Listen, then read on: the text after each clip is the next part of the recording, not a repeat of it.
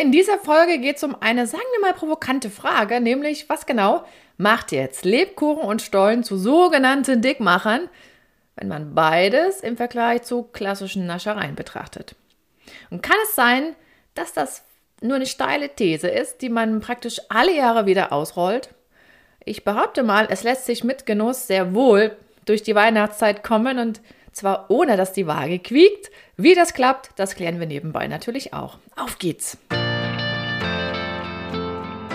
Herzlich willkommen zu meinem Podcast Sport trifft Ernährung. Hier bekommst du wertvolle Infos und Praxistipps, die dir dabei helfen, deine Ernährungsstrategie in Form zu bringen. Und zwar so, dass sie zu dir, zu deinem Alltag und natürlich auch zu deinem sportlichen Ziel passt. Und jetzt wünsche ich dir viel Spaß mit dieser Episode. Willkommen zurück. Ich bin Julia Zichner und ich zeige Sportlern, wie sie mit der richtigen Ernährung das Beste aus sich rausholen können. Kaum ist der Sommer vorbei, da stehen die ersten Lebkuchen zum Verkauf bereit. Und dann dauert es nicht mehr lange, dann, ja, wenn die Temperaturen so ein bisschen niedriger noch sind und wir so in Richtung ersten Advent schlittern, dann kommt schon wieder die erste Schlagzeile, ja, die Dickmacher in der Adventszeit oder die größten Kalorienbomben in der Weihnachtszeit und so weiter. Das sind ja so Schlagworte, die wunderbar für so eine Überschrift taugen. Nur ist ja noch eine Frage dahinter steckend, ist das Lebensmittel das Problem oder mein Umgang damit? Und gerade wenn man so, so ich sag mal, so eine, so eine Titel für bestimmte Lebensmittel wählt, dann entsteht so ein bisschen der Eindruck, naja, ist ja auch kein Wunder, dass es so schwer ist, sein Gewicht gegen Jahresende irgendwie im Griff zu halten, weil ja diese Weihnachtsleckereien dann auf dem Markt sind. Spannend ist aber auf der anderen Seite zu sehen, dass wahrlich nicht bei allen die Problematik auftaucht, dass die dann plötzlich im Januar so bedeutend mehr wiegen, also am 1.1. deutlich mehr wiegen wie am 1.12. Das ist auch interessant. Was mir aber auffällt, ist, dass dieser Umgang mit, mit Naschereien, besonders in der Advents- und Weihnachtszeit, eher so in die Richtung gedreht wird. Ja, also wir wissen ja, es ist nicht so gesund, aber es ist ja jetzt gerade Saison, ist ja dran. Ab Januar ist es dann wieder besser. Und wenn wir ehrlich sind, dann haben wir diese Phasen, wo bestimmte, ich sag mal, Süßwaren dabei sind, die gibt es ja immer wieder. Die gibt es bei manchen ist das im Urlaub sehr ausgeprägt, je nachdem, wie man da auch versorgt wird. Dann gibt es natürlich auch die Phasen, wo so ein Event das nächste jagt. Oder im Sommer sind auch viele sehr rege in irgendwelchen Eisdielen unterwegs oder trinken diese, diese, diese Shakes, die es da im Angebot gibt, diese Eis- oder Frozen Joghurt Shakes. Da ist ja nicht nur Joghurt drin. Und Interessanterweise ist es aber immer in dieser Advents- und Weihnachtszeit immer mit so, mit so einem gewissen Geschmäckle versehen. Und was ich damit nur noch mal so in Erinnerung rufen will, wir naschen ja das ganze Jahr über. Das ist jetzt kein Phänomen vom Jahresende. Und deshalb müssen wir mal ein paar Zahlen hernehmen. Das geht nicht anders, dann kommt die Klarheit von ganz alleine. Wenn du die Folge gerade zu Hause hörst, dann guck doch einfach mal, ob du eine Packung Lebkuchen findest oder Dominosteine, ist völlig egal. Lebkuchen völlig egal, ob gefüllt oder ungefüllt. Dann guck mal, ob du noch irgendwo einen Energieriegel hast oder so einen Porridge-Riegel, haben ja auch manche zu Hause, so Haferriegel. Und dann vergleich mal so just for fun die enthaltene Menge an Kalorien und an Kohlenhydraten. Das ist ja ganz einfach, weil letzten Endes alles draufsteht. Ne, immer in Bezug auf 100 Gramm, das heißt, man kann es super vergleichen. Selbst wenn die in der unterschiedlichen Packungsgröße dann vor dir liegen. So, und dann wirst du feststellen, oh, die sind ja auf Augenhöhe. Das heißt, der Energieanteil ist vergleichbar und die Kohlenhydratmenge ist auch vergleichbar. Spannend ist aber, dass man zu dem einen Produkt sagt, das ist jetzt eine Kalorienbombe und ein Dickmacher, angeblich, und zu dem anderen ist es die gute Energiequelle. Ich mache jetzt mal so ein bisschen Übertreibung vielleicht, aber nur um dir das mal zu, ähm, so, so ein bisschen hervorzuheben. Jetzt muss man den zweiten Schritt gehen, klar, und nochmal auf die Portionsgröße gucken. Wenn ich mir diese Energieregelchen, gerade die es so gibt für Sportler anschaue, dann sind die kleinen Teile so 30 Gramm, 40 Gramm schwer. Dann haben wir relativ viele im Bereich 50 Gramm. Und dann gibt es auch ein paar, die sind noch schwerer. vielleicht 70 Gramm. Und je nach Größe liefern die natürlich die kleinen um die 100 Kalorien und die größeren jenseits der 200, 200, 230 Kalorien. So, und wenn ich jetzt mir überlege, wie viel Lebkuchen müsste ich denn aufnehmen, um diese Kalorienmenge in etwa hinzukriegen, dann ist es relativ unkompliziert. Es gibt ja diese großen Nürnberger Lebkuchen, ne, diese Elisen-Lebkuchen mit Schokolade oder mit Zucker. Je nachdem, da bist du bei einem so einem großen Teil, die wiegen ungefähr 60 Gramm, das ist wie so ein großer Energieriegel. Kommt aufs Gleiche raus. Du könntest auch vier Dominosteine nehmen. Kommt aufs Gleiche raus. Wenn du jetzt sagst, na, ich habe eher so einen kleinen Energieriegel eingeplant, dann nimmst du halt einen so einen kleinen runden braunen Lebkuchen. Du kennst die auch mit diesem Zuckerüberzug. Und unten haben die dann Schokolade. Das sind im Prinzip ein so ein Teil ist auf einem Niveau von einem kleinen Energieriegel. Das heißt also, rein von den Energieanteilen, auch von den Kohlenhydratanteilen, wenn ich die absolut sehe, dann ist das sehr, sehr, sehr, sehr, sehr gut miteinander vergleichbar. Fast schon erschreckend gut vergleichbar. Da muss man natürlich nochmal auf die Rezeptur gucken. Ne? Je mehr, ich sag mal, Kakao- oder Schokoladeanteil dabei ist und Nüsse drin sind in den Lebkuchen, umso höher ist der Fettanteil. Aber das verhält sich immer noch in dem normalen Rahmen. Wenn ich mir irgendeinen Riegel mit Erdnuss angucke, ist der auf der gleichen Linie. Und wenn ich mir 100 Gramm Snickers angucke, dann liegen die noch drüber. Ne? Also das Entscheidende ist natürlich immer, wie ist meine Portionsgröße. Und das macht es bei den Lebkuchen manchmal ein bisschen schwerer, weil wir natürlich diese ganzen Tüten und Kisten mit Dominostein, Lebkuchen und so weiter, die kaufen wir ja nicht im 30, 40, 50 Gramm Bereich, sondern die gehen mit 200 Gramm meistens los. Je nachdem, vielleicht bis zu 500 Gramm, ne, diese größeren Lebkuchenkartons. So, und dann sind wir als Menschen leider so gestrickt, dass wir so lange essen, bis die Tüte leer ist oder bis die Packung leer ist. Und Daran besteht im Prinzip die große Kunst, das irgendwie hinzukriegen, dann ja einen vernünftigen Umgang herzustellen. Stichwort Pfefferkuchen. Eine Sache muss ich da ganz klar noch ergänzen, alleine schon aus regionalen Gründen, denn die sogenannte Pfefferkuchenstadt Pulsnitz liegt nicht so weit weg von mir und ich habe da ein, zwei Radrunden, wo das immer dabei ist, dieses Städtchen. Und was für die Nürnberger Lebkuchen gilt, das gilt natürlich auch für die Pulsnitzer Pfefferkuchen. Das ist im Prinzip eine, eine Rubrik. Das ist genauso. Manche sagen auch fälschlicherweise Lebkuchen dazu. Es sind halt von der Definition her Pfefferkuchen, weil das ein anderer Teig ist, der hat eine längere Reifezeit, bisschen anders gewürzt, aber von der Idee her kann man das super gut vergleichen. Und die gibt es auch gefüllt, ungefüllt, in verschiedenen Größen, unterschiedlichen Ausführungen. Und vor allen Dingen gibt es die das ganze Jahr über. Das ist kein Saisonartikel, so wie die klassischen Nürnberger Lebkuchen. Aber manche, manche meinen, das ähm, sei was Herzhaftes, weil das, wenn der Pfeffer denkt man immer an was Scharfes, aber das ist es überhaupt nicht. Da sind wir im süßen Bereich. Wenn ich jetzt nochmal diese Unterscheidung mache, Energieriegel oder Lebkuchen, und ich bin draußen unterwegs im Winter, dann muss man ganz klar sagen, hat so ein Lebkuchen auch ein paar Vorteile. Definitiv. Weil, und das ist nicht zu unterschätzen, so ein Lebkuchen wird nicht so fest, auch bei Kälte nicht, dass ich da nicht mehr reinbeißen kann.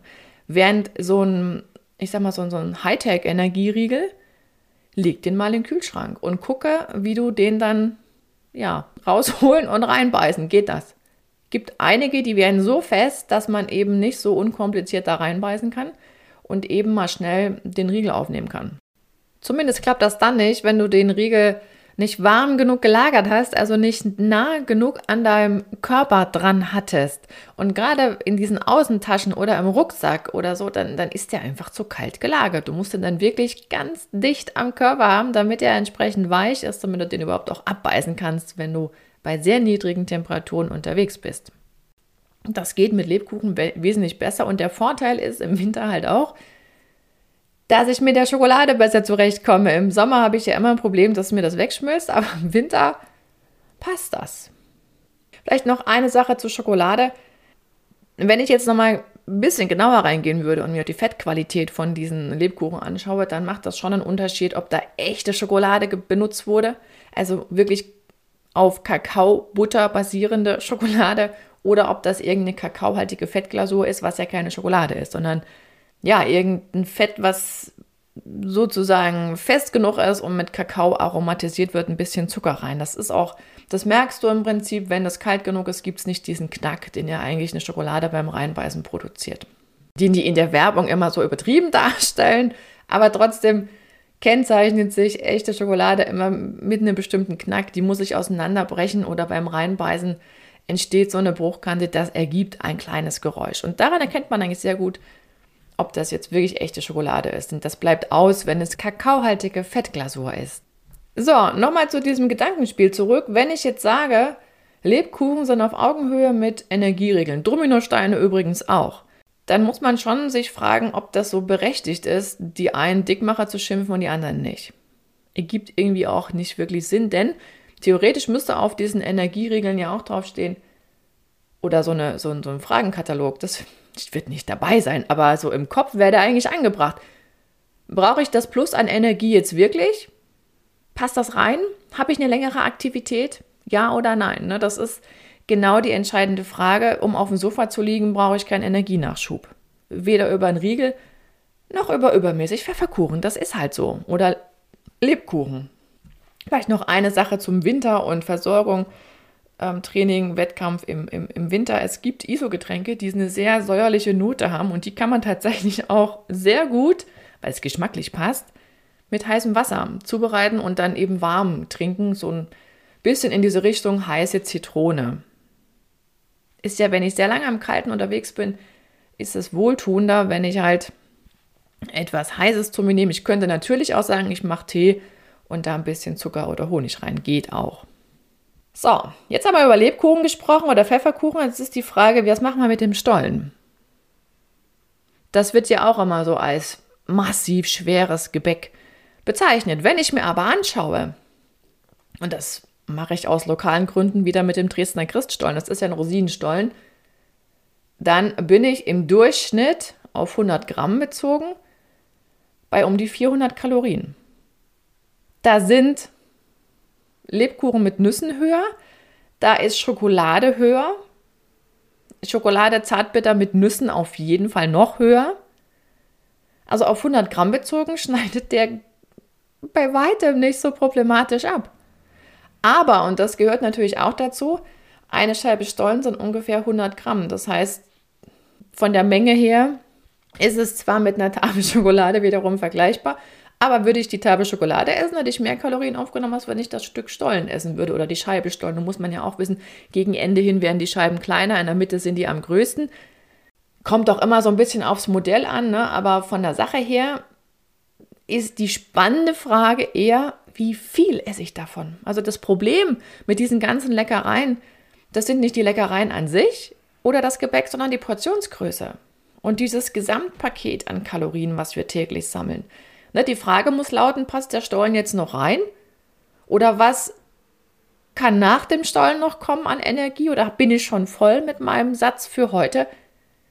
Oder lasse ich die nächste Mahlzeit eben aus, weil irgendwie schon genug dabei war? Oder esse nur noch schmale Kost? Das sind alles so Sachen, die dann ins Gesamtkonzept passen. Deswegen ist auch so wahnsinnig schwer, über ein Lebensmittel zu reden. Na, rein theoretisch, wenn du jetzt morgens, mittags, abends dir eine Scheibe Stollen dann bist du auch erst bei 1200 Kalorien. Ist wenig. Also man muss es immer relativ sehen. Ist auch keine Sache, die, die eine Eins mit Sternchen kriegt. Ne? Aber von der Sache her, ich will dir nur mal zeigen, dass es immer aufs Gesamtkonzept ankommt. Das ist meine Idee dahinter. Gerade bei dem Thema Stollen denke ich spontan an so eine nette Geschichte aus dem letzten Jahr zurück. Also es war auch Winter und ähm, ich war mit dem Rad unterwegs war irgendein Fotomotiv am Rand. Ich weiß nicht mehr genau, wo es war. Und jedenfalls hielt ja noch jemand an, der wollte auch fotografieren. Und dann sagt er so zu mir, ach, so eine runde Rad, das ist ja echt cool, da schmeckt die, da schmeckt die Scheibe Stollen danach gleich viel besser. Und dann hat er noch so ergänzt, naja, bei mir sind es ja eher zwei oder drei. Und da ging in meinem Hinterkopf auch schon wieder los, ja, da muss man aber lange genug fahren dafür, habe ich dann auch geantwortet. Na, und das immer wieder bei dem Punkt Portionsgröße bin ich im Prinzip schon so in die Energieschuld gegangen, damit ich drei Scheiben Stollen essen kann, in dem Beispiel. Oder bin ich gemütlich langsam gefahren, dann ist es halt eine. Also diese, diese Kalkulation schwingt ja immer noch ein bisschen im Hintergrund mit. Aber vielleicht liegt es auch daran, dass wir das ganze Jahr über ja nicht so viel mit Lebkuchen und so weiter zu tun haben. Und dann dieses, ah, jetzt gibt's das wieder und dann muss die Sehnsucht gestillt werden und dann gibt es auch viele Fälle, wo das dann irgendwann nachlässt. Also nach Weihnachten sind viele so übersättigt, dass dann, boah, bleib mir weg mit dem ganzen Süßkram kommt. Häufig als Antwort. Wie schafft man das jetzt, so durch die Advents- und Weihnachtszeit zu kommen, dass die Waage im Prinzip keinen großen Unterschied bemerkt? Es gibt sie ja, diese Fälle.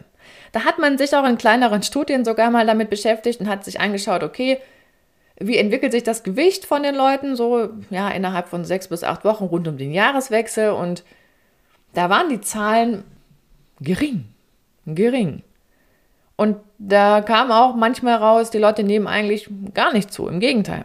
Also es gibt alle Varianten, das will ich damit nur sagen und es ist überhaupt nicht gesetzt, das ist im ich will nicht sagen eine Ausrede oder so eine Schaukel, wo man sich gern reinsetzt, dieses, ja, ich kenne da nichts dafür, das sind die, die Lebkuchen halt und das Überangebot.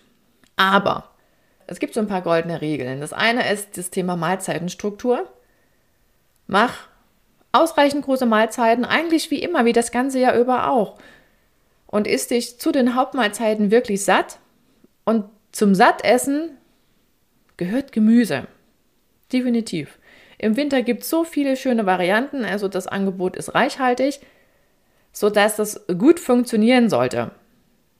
Wichtig ist eine Mahlzeitenstruktur, wirklich auch richtig satt sein und nicht ständig dieses Querbeetnaschen. Und auch für dieses, ich sag mal, Weihnachtsgebäck gilt, macht es ganz bewusst, entweder zu einer Mahlzeit dazu, sozusagen als Dessert oder von mir aus als Zwischenmahlzeit, aber dann wirklich bewusst und nicht in diesem Vorbeigeh-Modus.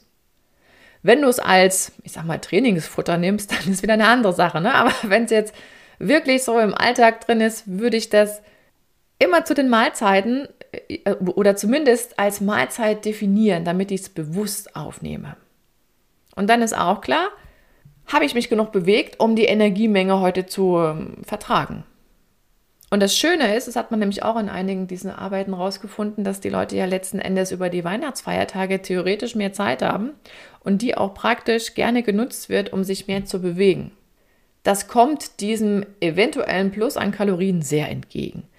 Und das ist ja auch immer etwas, was im direkten äh, Zusammenhang steht. Wenn ich sage, Weihnachts, ähm, Kaffee trinken im Prinzip, dann ist es halt eigentlich nicht für einen Sofatag geschaffen oder solle zumindest am nächsten Tag irgendwie eine Aktivität kommen. Dann, dann kann ich damit super gut umgehen. Das heißt, wenn ich ausreichend Bewegung in meinem Alltag drin habe, dann brauche ich auch gar nicht so drüber nachdenken, ob das jetzt ein Problem macht oder nicht. Es wird keins machen, weil ich es ja auch wieder umsetze. Und dann ist es so, wenn du gerade nach so, ich sag mal, Weihnachtsvöllerei, am nächsten Tag aufwachst und denkst, boah, eigentlich wäre Frühstückszeit, aber mir ist nicht nach Frühstück, dann lass das weg.